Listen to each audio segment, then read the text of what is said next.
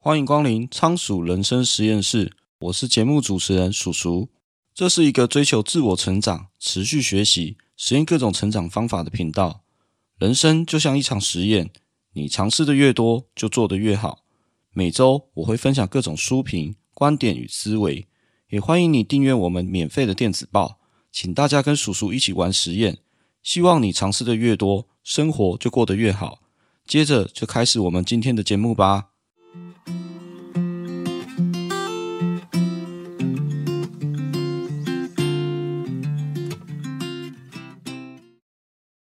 今天在节目开始之前，我们先来讲一个故事。有一个有钱的老板来到一个小岛度假，在码头上，他遇到了一位渔夫，看到这个船上有好几条新鲜的渔获，于是老板就问了渔夫说：“你的鱼很新鲜，那是花多久时间捕到的？”渔夫就说：“只花了一会时间，等一下我就要回家拿给家人吃。”那这时候老板就说：“那你怎么不待久一点，多捕几条鱼啊？”渔夫这时候就回答：“可是鱼够吃就好啊，晚上我还要回去陪家人，而且可以陪我老婆散步，喝点小酒。”这时候老板就说了：“嗯，我建议你啊，可以多花一点时间捕鱼，然后啊，你把赚到的钱再买一条新的渔船，这样你就可以捕更多的鱼，赚更多的钱了。”听到老板的回答，渔夫就笑着说：“那然后呢？”啊，老板这时候就很开心的接着说。你存下来的钱啊，就可以再买第二艘、第三艘渔船，之后你就可以拥有自己的船队，再来你就有资本建立鱼罐头工厂，可以行销全世界。渔夫这时候就问到说：“可是老板，这要花多久时间才能完成啊？”这老板想了想，就说：“嗯，最多十到二十五年吧。你之后还可以把公司上市，赚他个几百万美金，接着你就可以像我一样。”每年可以拥有一个月悠闲的时间，在这个小岛上度假，享受自己的人生。有趣的是，渔夫这时候就回答说：“啊，可是我现在已经天天在这个小岛度假，享受人生了啊。”这个故事啊，你可能曾经听过，因为在网络上流传了很久。这个故事主要告诉我们，就是渔夫早就在享受人生，不像大老板整天忙于工作，难得找到时间才有机会可以来小岛上面度假。不过你不知道的是，老板还有对渔夫说最后一句话。也许你觉得一辈子可以在这座小岛上面度假，但这样的生活也只是我一年中的其中一小部分。老板的意思是，渔夫看似在享受人生，但他如果没有存款，一离开这座岛就会失去收入，他无法带家人去世界其他角落看看，也很难买新车、新房子。如果大环境改变，一旦他捕不到鱼，或者没有观光客，生活品质马上就大打折扣。渔夫看似过着天天度假的理想生活，实际上并没有抵抗任何风险的能力。可是这位老板好像也没有好到哪里去啊！整天辛苦工作，终于有时间去小岛上面度假。万一遇到不可抗力，假期不就泡汤了吗？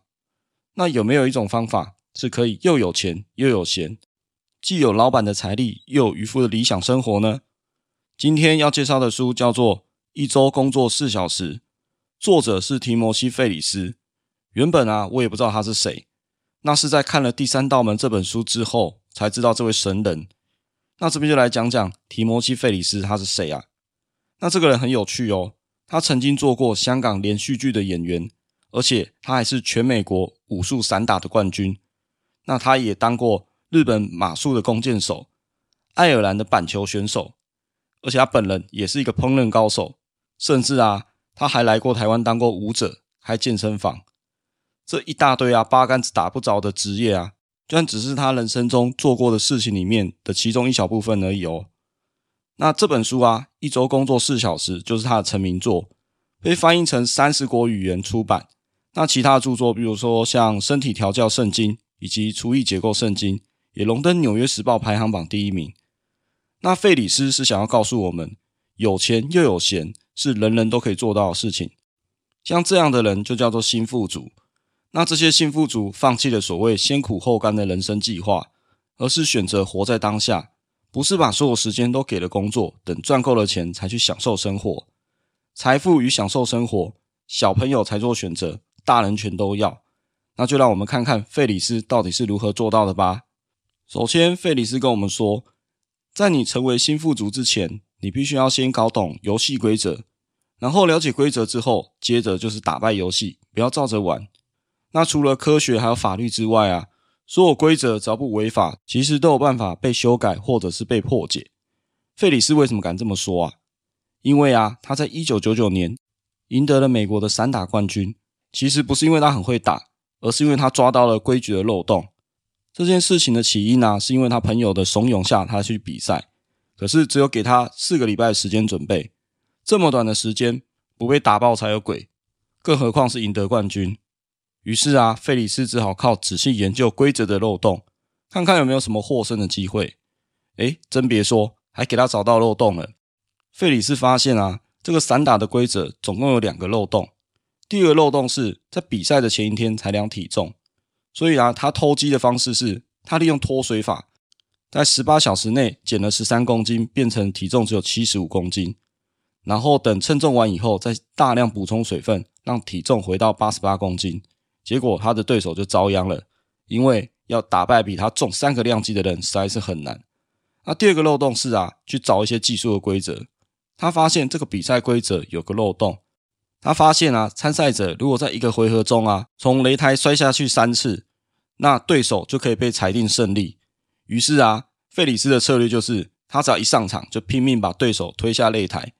结果啊，他就赢得了冠军，然后把冠军奖杯带回家。所以费里斯用他比赛的经验告诉我们的是啊，如果每个人都用相同方式解决问题，结果却不好，那这时候是不是就要该问？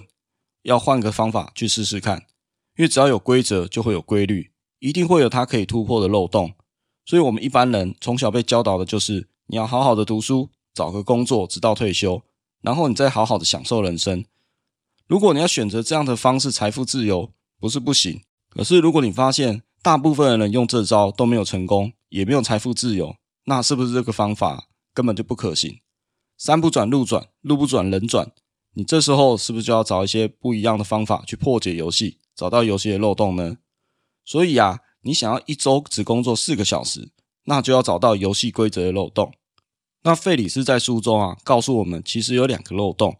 首先，第一个漏洞是啊，你完全能用更少的时间去做更有价值的事情。今天如果你是一个员工，可能你大部分的时间都花在一些没有意义的事情上，基本上这不是你的问题。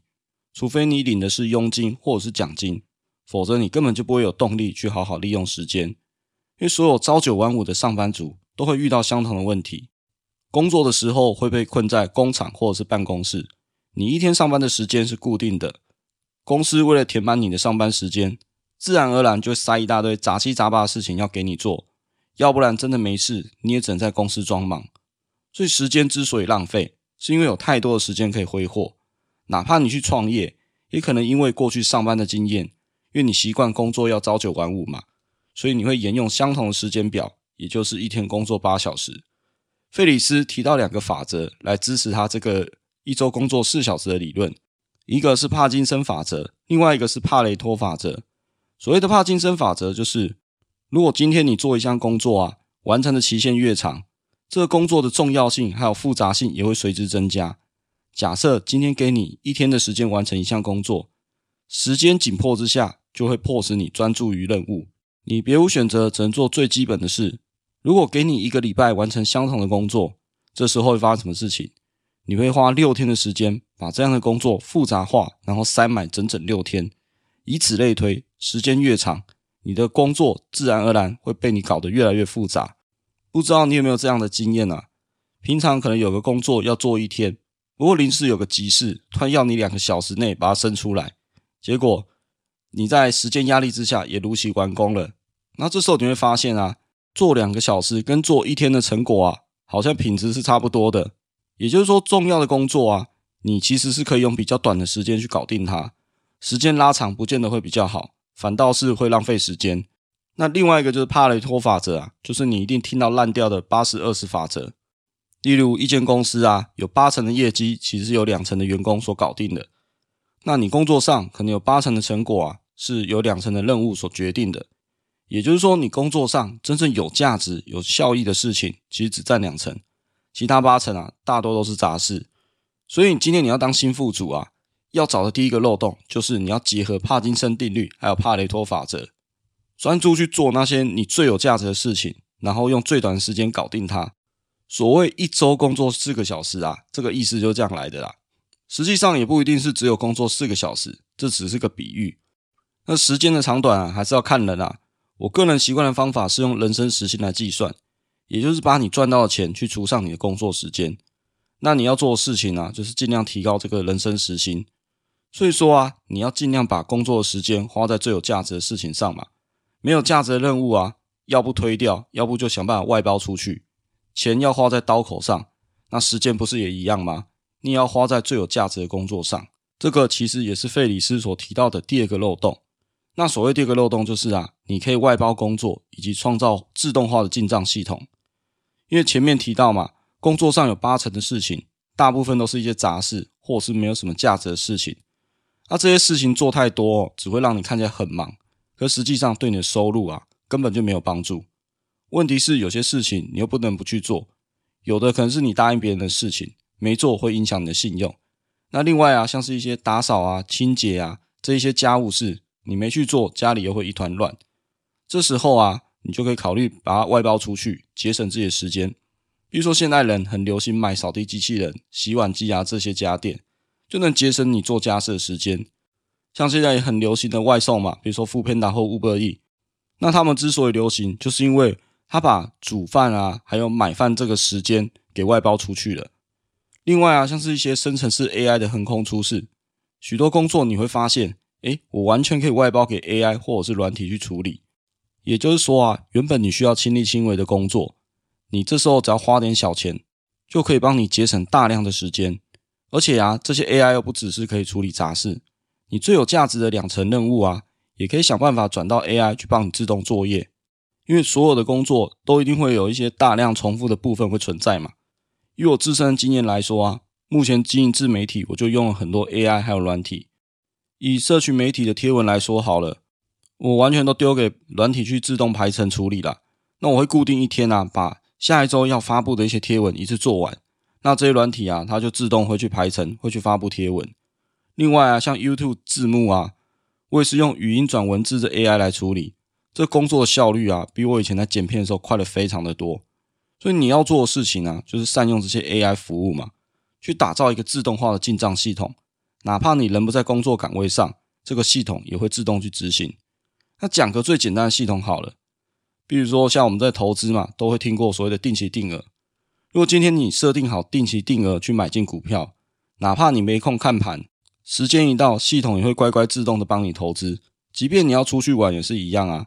系统绝对会帮你自动执行，所以新富族啊，之所以可以缩短工作时间，因为除了他们可以用最少的时间投资在最有价值的工作上，另外啊，就是他们把一些重复性质高的工作通通给外包出去了。然后最重要的就是，他们都会打造一个自动化的系统。简单来说就是啊，工作你一定是先求有，再求好，接着你一定会在追求自动化嘛，因为你可以用最少的时间得到最大的效益。所以说啊。今天一个新富主啊，他们追求的最高目标啊，说穿了就是时间自由还有机动性，最终达到有钱又有闲的境界。可是你一定会想说啊，我就是个上班族，工作时间是固定的，哪有可能可以缩短时间？对上班族来说，缩短上班工时不一定是你能决定的。也许你能说服老板让你远距在家办公，可是不过以台湾是制造业或服务业为主的状态下。应该没有几个老板会同意你在家上班吧？所以，为了要成为新富族，你能做的事就是不离职创业，成为一个交易者，一个拥有自动系统的交易者。也就是说，你可以利用下班的时间去斜杠，在每天下班到睡觉前的黄金四小时，用最短时间做最有价值的事情。看是要贩售你的服务啊、商品，或者是分享你的专业，利用前面提到的漏洞。你所要做的事情就是先累积网络流量，有了流量就可以办到很多事情。比如说，有了流量，你可以贩售自己的商品啊、服务。那这时候你可能会拥有广告收入、联盟行销收入。只要你打造可以完成自动化的系统，那你就可以用最少的时间得到最大的价值。更何况，这已经是现在进行式了。只要你喊得出名字的网红或 KOL，每个人背后几乎都有相似的收入模式。例如广告分润、业配、代言、贩售商品或线上课程等等。可以说，在现在网络时代，想要缩短工时，网络你可以想象成是一个放大器，可以用来放大你的价值。就好比说，你在实体店面有贩售商品，那放到网络上，销量就有可能暴增数倍。只是这里要提醒你一下，缩短工时的目的完全是要提升人生时薪。不过，人往往赚了钱之后啊，有时候会忘记了初衷，就想要越赚越多，结果工时完全没有缩短，反而变多了。当然，提升收入很重要，只不过费里斯也告诉我们，你完全是没有必要等到存一笔钱。才想到要退休去享受赚钱的目的，就是为了体验人生。这时候，费里斯建议我们可以尝试所谓的迷你退休，不要什么事情都等到退休才要做。迷你退休啊，可以让你尝试看看不同的可能性。为什么会这么说？是因为很多人是真的等到退休的时候才去思考，诶，我退休要干嘛？哪怕你知道有想做的事情，可是你可能会等到六十五岁退休以后才会去做。可是事实上啊，很多你想做的事情啊。根本就不用等到退休的时候才能做，而是平时你就有时间可以安排去尝试。还记得前面我们说到要成为一个交易者吗？成为一个交易者，就是要让你不再靠时间去赚钱，而是拥有一个系统帮你去赚钱。这时候你就有拥有绝佳的机动性，不是想干嘛就干嘛吗？不再受限于时间、金钱，你也不用绑在一个地点，可以自由自在去好好体验人生。所以啊，所谓的迷你退休，就有点类似说。你可以模拟你退休以后，你到底想要做什么事情。所以有的人啊，就会去尝试看看，比如说 long stay，因为我们平常旅游的方式好像只有去景点拍照、吃美食、购物。那 long stay 的方式就是你可以尝试搬到一个地方住一到六个月再回家，放慢你的步调，好好体验这个世界。只不过啊，有人会说，诶，我家小孩子还小，然后可能提早去做这种迷你退休这件事情。书中是推荐啊，其实你也可以带小朋友去语言学校，除了带小孩看看世界以外，也可以交到不同国家的朋友。不过我个人很想尝试的迷你退休选项是壮游，就是去各个国家骑单车。目前我已经去过日本骑车了，不得不说日本的路面啊，这骑车是真的很舒服。也许之后啊，可能会再尝试去，比如说韩国或是欧洲骑车，用双脚去体会这个世界。那最后啊，对于这本书，我想来做一个总结。那这个总结就是，不要把你的人生活得像一个 NPC。不知道大家有没有玩过角色扮演 RPG 游戏？这一类的游戏啊，除了怪物、反派还有玩家之外，还有一系列角色叫做 NPC。NPC 在游戏里面啊，就是会有固定的对话，然后扮演固定的职业，在特定的时间给玩家提示或者是道具。那你不觉得我们普通人的人生啊，就很像 NPC？什么事情都要照游戏规定的去做？说夸张一点啊，可能连你说的话都是被规定好的。于是我们这些在人生游戏扮演 NPC 的一般人，就只能期待退休的那一天，因为这是系统规定好，NPC 不用工作也可以领到钱的时候，靠着系统发放的金额去度日。而那些有钱又有闲的新富主啊，你不觉得就很像游戏玩家吗？他们靠着冒险打怪就能赚钱过生活，而且厉害点的玩家还不用自己去打怪。靠着主公会叫召唤兽就可以赚钱升等了。那有部电影叫做《脱稿玩家》，主演是莱恩·雷诺斯。我对他曾经扮演死侍这个角色啊，实在印象太深刻了，因为他把死侍嘴贱的特色啊扮演得淋漓尽致。这部电影的剧情大致上是啊，主角是一款游戏内的 NPC，每天都过着一样的生活，直到某天他捡到玩家掉下来的 VR 眼镜，戴上眼镜之后啊，他才发现这个世界完全变得不一样了。他也摇身一变，变成一个自由自在的玩家。那我觉得这本一周工作四小时啊，就像这个 VR 眼镜，可以帮助你跳出仓鼠人生，不再只是个 NPC，而是有所选择，成为一个自由自在的玩家。那所以啊，你今天想要当这个玩家，你就要认知到，所有的游戏有规则就有规律，那一定会有它可以突破的漏洞。那第一个漏洞是你完全可以用更少的时间去做更有价值的事情。第二个漏洞是。你可以外包工作，以及创造自动化的进账系统，因为现在是网络时代，AI 与网络就是你最好的机会，让你不再需要靠时间赚钱，而是能放大你的价值。只不过这边也是要提醒一下，就是缩短工时是为了要创造自由，不要陷入赚钱的陷阱内，因为你总是可以赚更多的钱啊，但是钱怎么样都无法帮你买到更多的时间，时间是你最重要的资产，因为每天都会减少，而且不会再补回来。你假设一下，如果股神巴菲特把所有的财产都给你，可是条件是你必须要跟他交换寿命，你会愿意吗？有那个钱却没有那个命花，应该是谁都不会愿意的吧？好，今天的节目就先到这边。如果你觉得我们节目不错的话，欢迎你订阅节目的电子报，每周都会分享最新的书评与观点。你也可以在节目的下方留下你的五星评论，或可以到 YouTube 上按赞、订阅，留下你宝贵的意见。也欢迎你赞助我，请我喝一杯咖啡，连结在下方的资讯栏。你的小小支持对我来说就是大大的鼓励。我是叔叔，仓鼠人生实验室，我们下次见，拜拜。